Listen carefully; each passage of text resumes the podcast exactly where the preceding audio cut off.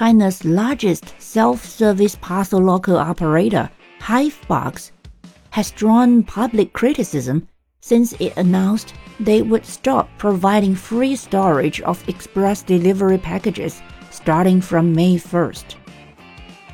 这里的 Hivebox，我想大家都非常熟悉，就是蜂巢快递柜。快递柜我们现在把它叫 parcel locker。 parcel 作为名词是表示包裹或者是快递的意思，近义词是 package。常见的搭配有，比如说寄一个快递 send a package，或者是取快递 collect a package。